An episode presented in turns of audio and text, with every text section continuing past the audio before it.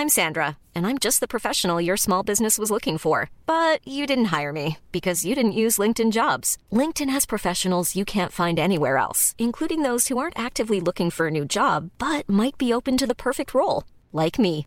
In a given month, over 70% of LinkedIn users don't visit other leading job sites. So if you're not looking on LinkedIn, you'll miss out on great candidates like Sandra. Start hiring professionals like a professional. Post your free job on linkedin.com/people today. Hey, it's Ryan Reynolds, and I'm here with Keith, co star of my upcoming film, If, only in theaters, May 17th. Do you want to tell people the big news?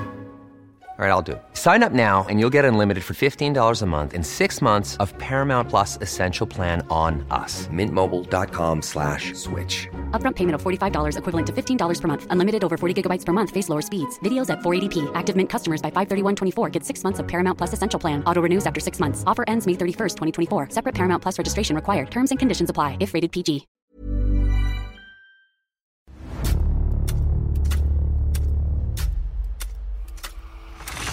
La nota roja en la prensa. Acontecimientos que conmocionaron a la sociedad.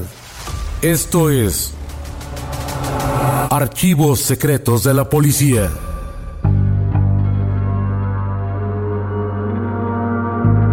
Efraín Alcaraz tuvo un largo historial criminal, donde destaca su robo a la residencia del entonces presidente Luis Echeverría.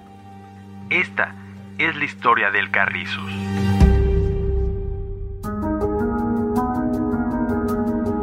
Efraín Alcaraz Montes de Oca, alias El Carrizos, nació en una familia muy pobre. Durante su infancia pasó hambres, nunca tuvo un pastel de cumpleaños, mucho menos un regalo o un juguete traído por los Reyes Magos, y de afecto ni hablamos. A muy corta edad, se dio cuenta de que la vida era muy desigual para personas como él, quien prácticamente aprendió a sobrevivir en la calle. La pobreza en la que se desarrolló lo orilló a hurtar desde muy pequeño. Sus primeros pasos en la delincuencia los dio arrebatando bolsas a las señoras y robando bicicletas en su barrio. Su complexión delgada le ayudaba a salir corriendo y escurrirse para ponerse a salvo. De ahí, su familia lo apodó El Carrizos. En su adolescencia se hizo amigo de Rafael Infante, el Cuatro Vientos, o también conocido como el Dedos de Seda, un metemano profesional que en los años 40 y 50 se dedicó a bajar carteras por Los Ángeles, California, Chicago y Nueva York. Se cuenta que asistía a los juegos de la Serie Mundial de Béisbol para desplumar a la más exclusiva clientela. Este sujeto le enseñó el oficio de carterista y Efraín asistía a los espectáculos masivos en la Arena Coliseo, el Teatro Blanquita, la Plaza de Toros México, funciones de circo, donde obtenía un buen botín. Años después conoció a El Conejo, un delincuente que le enseñó a golear, es decir, a vender y empeñar piezas de cobre como si fueran de oro en el barrio Bravo de Tepito.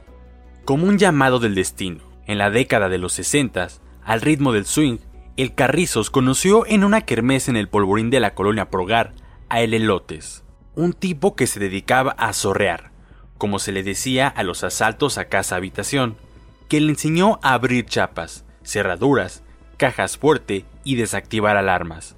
Este ladrón adquirió gran fama por haber robado las pistolas que utilizaron los competidores de tiro al blanco en las Olimpiadas de México 1968.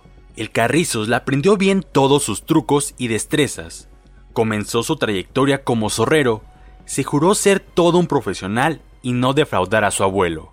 Desde la década de los 60, el Carrizos formó una pequeña banda y se dedicaron a asaltar casas de personas pudientes, tanto en la Ciudad de México como en diferentes estados de la República como Puebla, Tabasco, Guadalajara, Querétaro, Estado de México, Veracruz, entre otros, obteniendo grandes botines en dinero, joyas, centenarios, autos y electrodomésticos. Efraín Alcaraz Montes de Oca ingresó a la residencia de Ernesto P. Uruchurtu, conocido también como el regente de hierro, un hombre autoritario que tenía a su cargo el gobierno de la capital del país.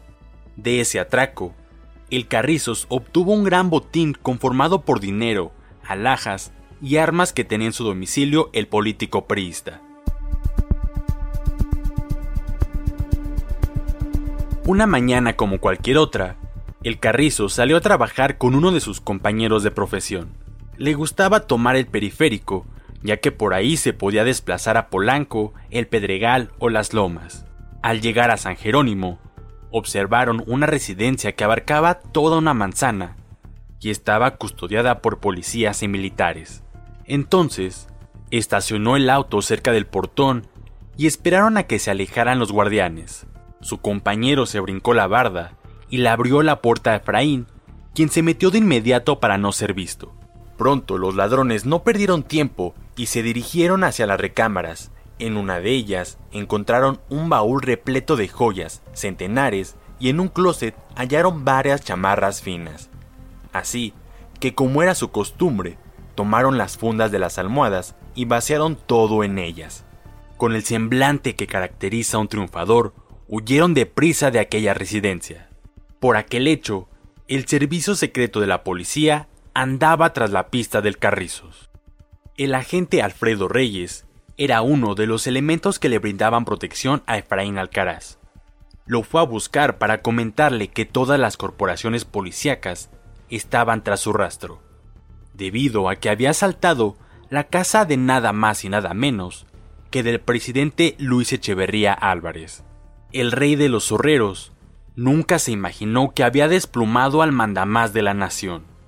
El agente Alfredo Reyes le recomendó a Efraín Alcaraz que devolviera el botín, porque su pellejo estaba en peligro. Así que le proporcionó el teléfono de Jorge Telles Girón, alias el Drácula, policía también del servicio secreto, para que devolviera lo robado. Cuando Jorge Telles Girón presentó al Carrizos en la comandancia de la policía secreta, el presidente Luis Echeverría Álvarez lo felicitó y en el momento lo ascendió al grado de comandante. El detenido, de alguna manera, había ayudado al ascenso de Telles Girón, el cual le prometió que, aunque lo consignarían por el robo, lo ayudaría a quedar en libertad.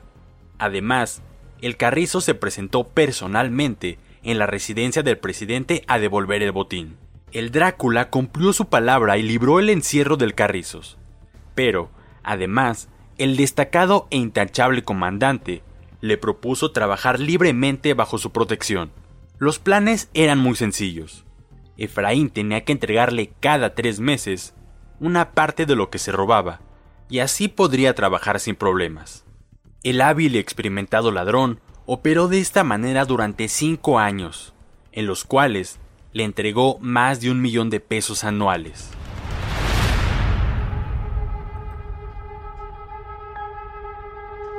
A mediados de los años 70, el Carrizos asaltó la residencia de un gerente de la compañía refresquera Coca-Cola, donde obtuvo un número importante de joyas. La policía secreta del Distrito Federal se encargó de las investigaciones y el Drácula tenía la certeza de que el responsable del despojo era su amigo Efraín Alcaraz Montes de Oca.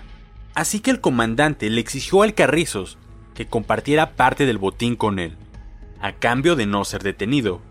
Pero el zorrero ya estaba cansado de compartir lo robado y se negó rotundamente. El Drácula entonces sacó los colmillos y secuestró a la esposa del Carrizos. La tuvo en los separos de la comandancia de Tlaxcuaque, en el centro del Distrito Federal. Efraín Alcaraz no tuvo más remedio que entregarse con parte de las joyas robadas. Al sutil delincuente le esperaban varios cargos en su contra. En los separos, el Drácula sometió al Carrizos a tortura, entre ellas el famoso castigo conocido como el pozo, donde los desnudaban, vendaban a una tabla y los sumergían de cabeza a una pileta grande con agua. El sometimiento era casi infalible. Quien no confesaba se moría. Para no sufrir más castigo, Efraín Alcaraz le dio una fuerte cantidad de dinero a Telles Girón para que no lo consignaran. Una vez más, el rey de los zorreros quedaba en libertad.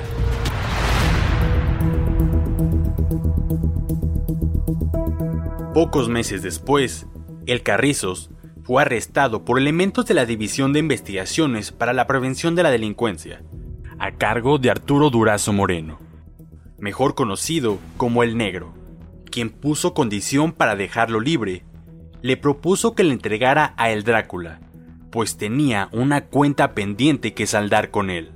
Ante tal oferta, el Carrizos no la pensó dos veces y aceptó.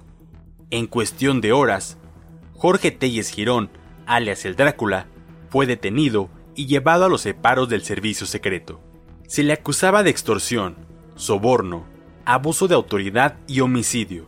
Cuando se vieron frente a frente en la comandancia, el Carrizos le dijo al Drácula: Mira, Jorge, qué vueltas da la vida. Ahora tu vida y tu libertad están en mis manos. Al cabo de las 72 horas de rigor, el Carrizos retiró los cargos contra Telles Girón. Este, en agradecimiento, le obsequió un millón de pesos y jamás se supo nada de él. Efraín Alcaraz Montes de Oca continuó con su trayectoria delictiva y fue aprendido varias veces más, en 1984 y 1996. A mediados del 2006, a la edad de 64 años, fue detenido y encarcelado en el Reclusorio Sur, lugar donde el cineasta Everardo González grabó un documental llamado Los Ladrones Viejos, las leyendas del artegio, y se cuenta parte de la historia delictiva del Carrizos de su viva voz. Durante la entrevista con el cineasta en el Reclusorio Sur, el Carrizos señaló que vivió su juventud con dignidad, obtuvo en la vida lo que siempre quiso y le dio a sus hijos todo lo que le pidieron. Mencionó que el mejor golpe que dio fue a la colina del perro, es decir, a la residencia del presidente José López Portillo, ubicada en Bosques de las Lomas, de donde sustrajo varias cajas fuertes repletas de joyas, centenarios y dólares. Señaló que el mandamás de la nación era un amponazo, que no se cansó de robar al pueblo, y sonriendo, dijo que ladrón que roba a ladrón tiene 100 años de perdón. Efraín Alcaraz Montes de Oca, el Carrizos, quedó en libertad en el año 2007 y siguió con sus andanzas y forjando su leyenda.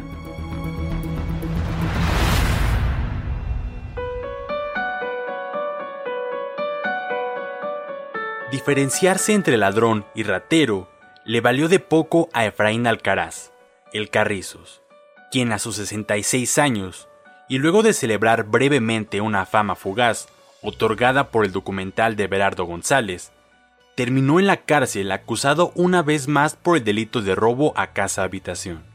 El martes 14 de octubre del 2008, la Procuraduría General de Justicia del entonces Distrito Federal presentó al reconocido zorrero Alcaraz Montes de Oca, quien al ser detenido mintió sobre su identidad, pues el anonimato, para un ladrón, es poco más que un buen botín.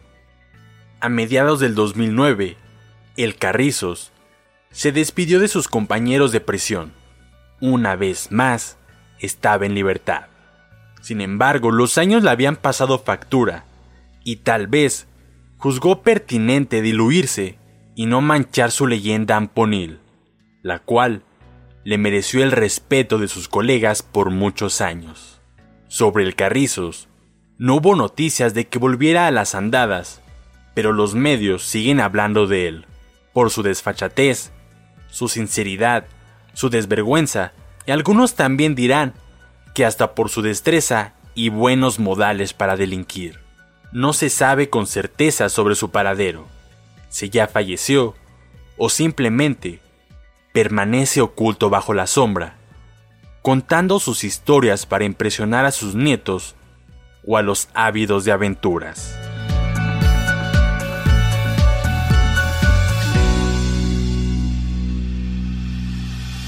Puedes escuchar este y otros podcasts OM en Apple Podcast, Spotify, Google Podcast, Acast, Deezer, Amazon Music y seguir la conversación en la cuenta de Twitter arroba podcastom o al correo podcast. Esta es una producción de la prensa y el Sol de San Luis para Organización Editorial Mexicana.